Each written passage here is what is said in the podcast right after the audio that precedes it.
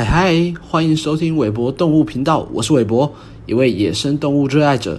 现在快和我一起认识神秘的野生动物吧，Let's go！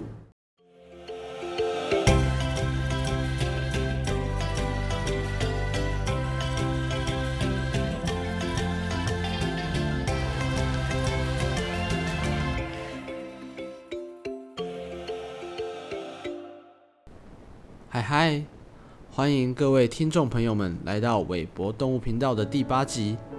默默的，我们已经经过两个月了，能够尽一份心力为野生动物的保育出声，真的让韦博感到充满希望，也是我生命中的一份喜悦。非常感谢正在收听的你，愿意支持我的频道，能将这些有关动物们充满生命力的资讯与人们分享。是韦伯录制节目的最强动力。本期节目，韦伯要跟各位播报截取自《国家地理》中文杂志官网的一则新闻，标题是“猛犸象等古代大型植食性动物灭绝，意外助长草原野火发生”。一项由耶鲁大学学者主持的研究发现，五万年前到六千年前。猛犸象、巨型野牛和古代马等远古巨型植食性动物的灭绝，可能助长了火灾的发生，导致当时全球草原野火急剧增加。科学家们编制了四大洲已灭绝的大型哺乳动物的名录及其大致的灭绝日期。资料显示，南美洲失去的植食性动物最多，在这个史前时期。有百分之八十三的物种灭绝，其次是北美的百分之六十八，显著高于澳洲百分之四十四和非洲百分之二十二。科学家使用这些资料，将物种的损失与湖泊沉积物中揭示的野火活动记录进行比较。他们使用来自全世界四百一十个地点的木炭记录。从这些记录可看出各大陆区域野火活动的历史时间、地点。发现，在巨型植食性动物灭绝后，火灾活动增加了。科学家也发现，在失去最多大型植食性动物的南美洲和北美洲，野火范围增加的幅度也更大。相对的，同时间在澳洲及非洲这两个灭绝率较低的大陆，草原野火活动几乎没有变化。研究人员说，巨型植食性动物的消失对生态系统运作的影响层面相当广泛，包括掠食者的族群瓦解和依赖植食性动物传播的果树消失。研究这些影响的同时，科学家们也想确认野火活动是否也有所剧增。他们假设，可能是由巨型植食性动物的消失而导致干草、树叶。后木材的累积，结果发现，在草原上，以草为燃料的野火确实有所增加。研究人员说，由于植食性动物减少和野火增加，耐啃食的牧草消失后，世界各地的草原生态系统发生了变化。新的植食性物种，包括牲畜，最终适应了新的生态系统。作者们表示。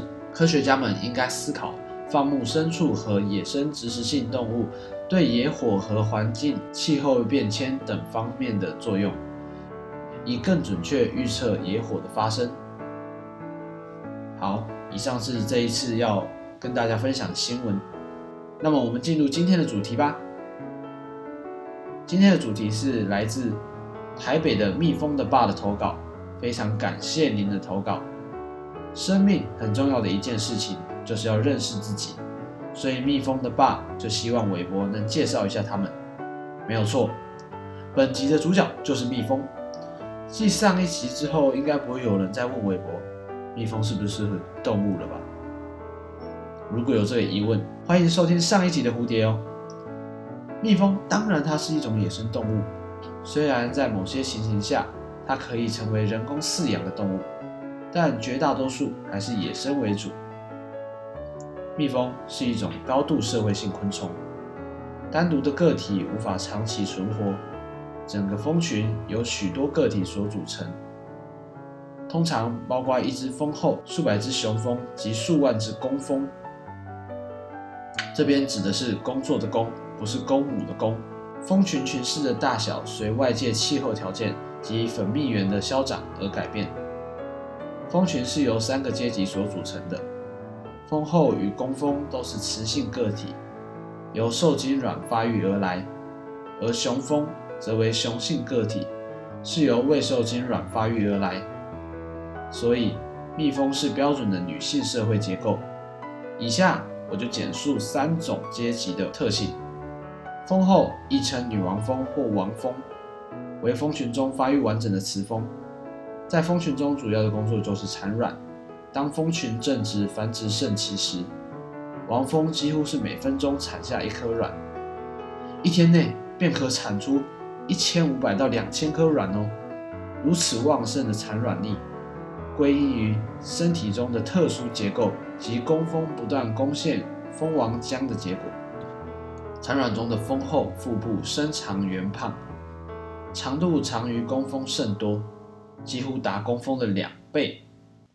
产卵力的强弱关系到蜂群势力的盛衰，唯有遗传性优秀的品系才能提高蜂群的生产力。所以一直以来培养出优秀的蜂后。总是养蜂者们不断追求的目标。那蜂群中的第二阶级为工蜂，也称育幼蜂。它们虽然也是受精卵发育而成，但是育幼蜂对工蜂幼虫的照料，并不会像对王蜂幼虫那样周到。育幼蜂只会在工蜂孵化后的头三天喂它们吃蜂王乳，自第四天起就只喂蜂蜜和花粉的混合饲料。因为这种饲料营养不如蜂王乳，缺乏促进卵巢发育的物质，因此工蜂羽化后卵巢内的微血管数量甚少，便不具有正常生殖机能。工蜂的成长历程从卵发育至成虫需经过二十一天，其中需经过集卵期三天，幼虫便会孵化，接着弯曲而平躺于巢房内。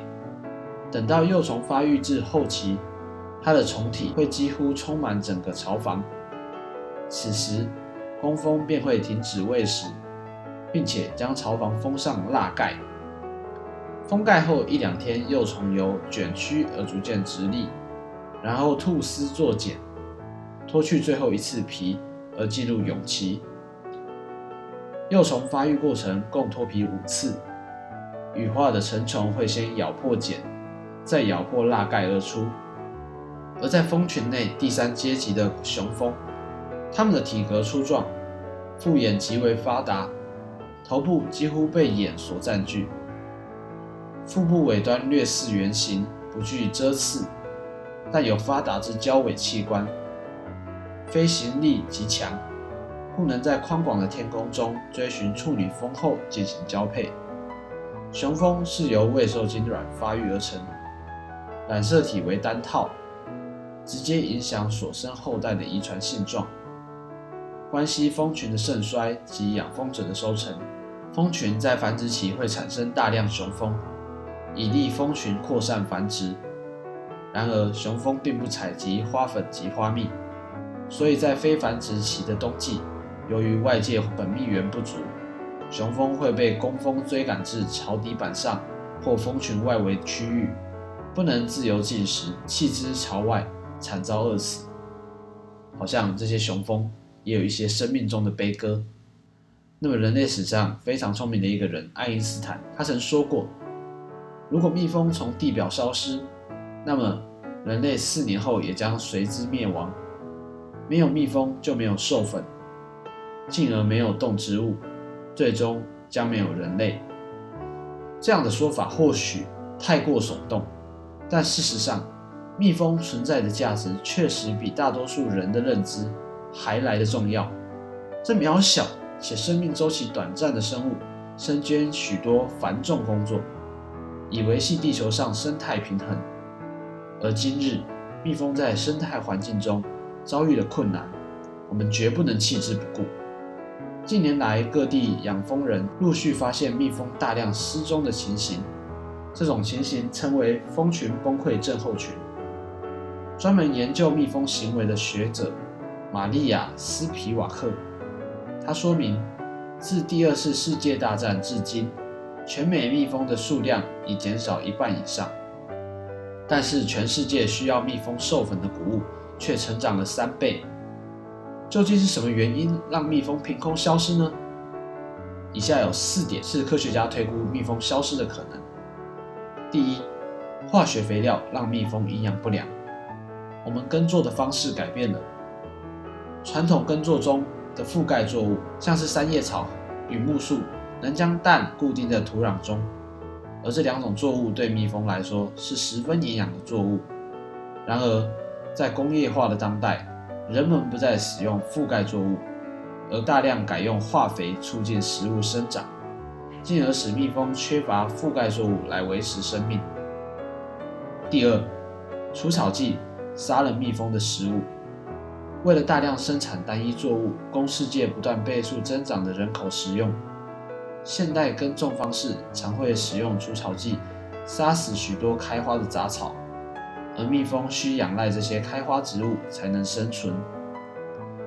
第三，农药让蜜蜂回不了家。根据研究显示，蜜蜂带回家的一批花粉中，包含了至少六种农药。当中还有毒性极强的类尼古丁。当蜜蜂从作物中摄取大量的毒素，就会抽搐致死。毒性较低的农药则会让蜜蜂晕头转向，找不到回家的路，而无法将花粉带回巢中给幼虫使用。四、寄生虫与病害肆虐。蜂螨是蜜蜂的头号公敌，它会危害蜜蜂的免疫系统。并且传染疾病，阻碍蜜蜂生长，减少蜜蜂的寿命。那以下有两点是我们可以做到的简单方式，让我们也可以救蜜蜂一命。第一，种植有益蜜蜂的植物，就是选择种在地的农作物。怎么说？就是在家中庭院、阳台栽种花草，鼓吹公共空间播出种植区域，并且。增添植物多样性，避免单一植物。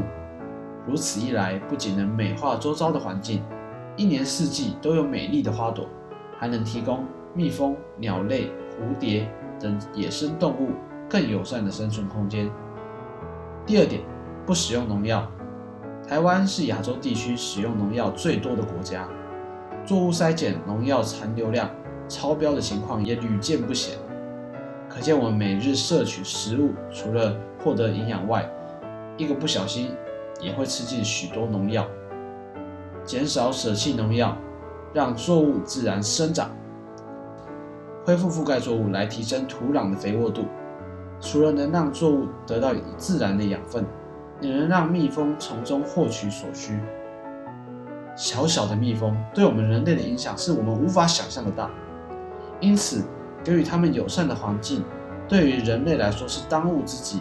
我们也许不能亲身的从事野生动物的保育行动，但我们可以一起传达这个理念，为的是使这些美丽的生物都可以跟我们一起存在这颗美丽的地球上。好啦，以上是今天的节目，谢谢您的耐心收听。